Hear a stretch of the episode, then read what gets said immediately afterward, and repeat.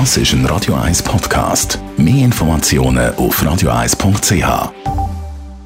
Die grünen Minuten mit dem Jürg Sigrist von der Umweltarena Spreitenbach wird Ihnen präsentiert von Energie 360 Grad. Machen Sie es wie immer, aber umweltfreundlicher. Mit intelligenten Energielösungen von Energie 360 Grad. Ja, in unserer Reihe von den 10 besonders wirksamen Umwelttipps für Privatpersonen geht es heute um unser Essen. Jörg Sigrist, wie stark belasten wir mit unserer Ernährungsweise die Umwelt?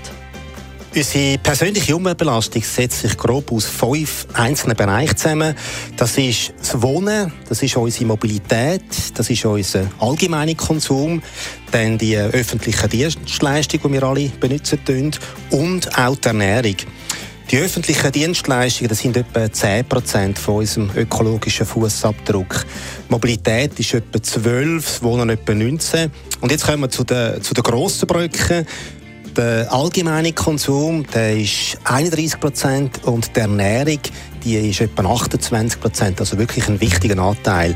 Wir kommen also nicht am Essen vorbei, wenn wir uns umweltbewusst verhalten Mit welchen Massnahmen können wir diese Belastung reduzieren, wenn wir jetzt alle zu Vegetarier oder Veganer werden?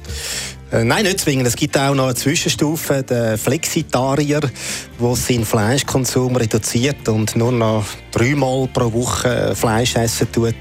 Allein schon mit dieser Massnahme reduzieren wir die Umweltbelastung, die durch unsere Ernährung entsteht, um gute 20 Prozent. Wir tun auch unserer Gesundheit etwas Gutes. Äh, in der Schweiz isst jede Person im Schnitt etwa 140 Gramm Fleisch pro Tag und Gesundheitsexperten die empfehlen, maximal 86 Gramm Fleisch pro Tag zu essen. Also ein bisschen weniger als eine Brotwurst oder ein Servola pro Tag.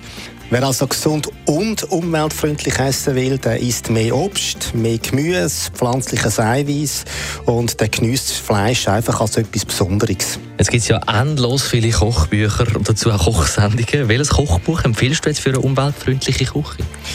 Da es bei der umweltfreundlichen Küche nicht nur darum geht, weniger Fleisch zu essen, sondern auch äh, saisonale Lebensmittel mit kurzen Transportwegen zu verwenden, finde ich Kochbücher besonders wertvoll, die eine Unterteilung nach Saison haben. Also wo es zu jeder Jahreszeit äh, Vorschläge gibt. Und besonders interessant finde ich den Rezeptteil in der WWF-Ratgeber-App. Die kann man kostenlos äh, aufs Handy laden.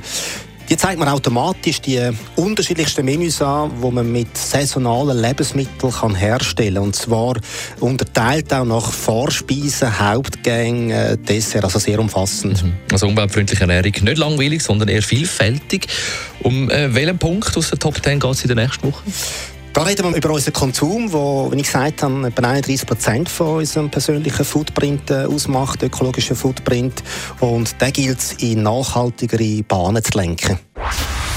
Die grünen Minuten auf Radio 1. Und auf radio1.ch natürlich jederzeit zum Nachlassen als Podcast. Jetzt Pink Floyd und im Anschluss Special. Das ist ein Radio 1 Podcast. Mehr Informationen auf radio1.ch.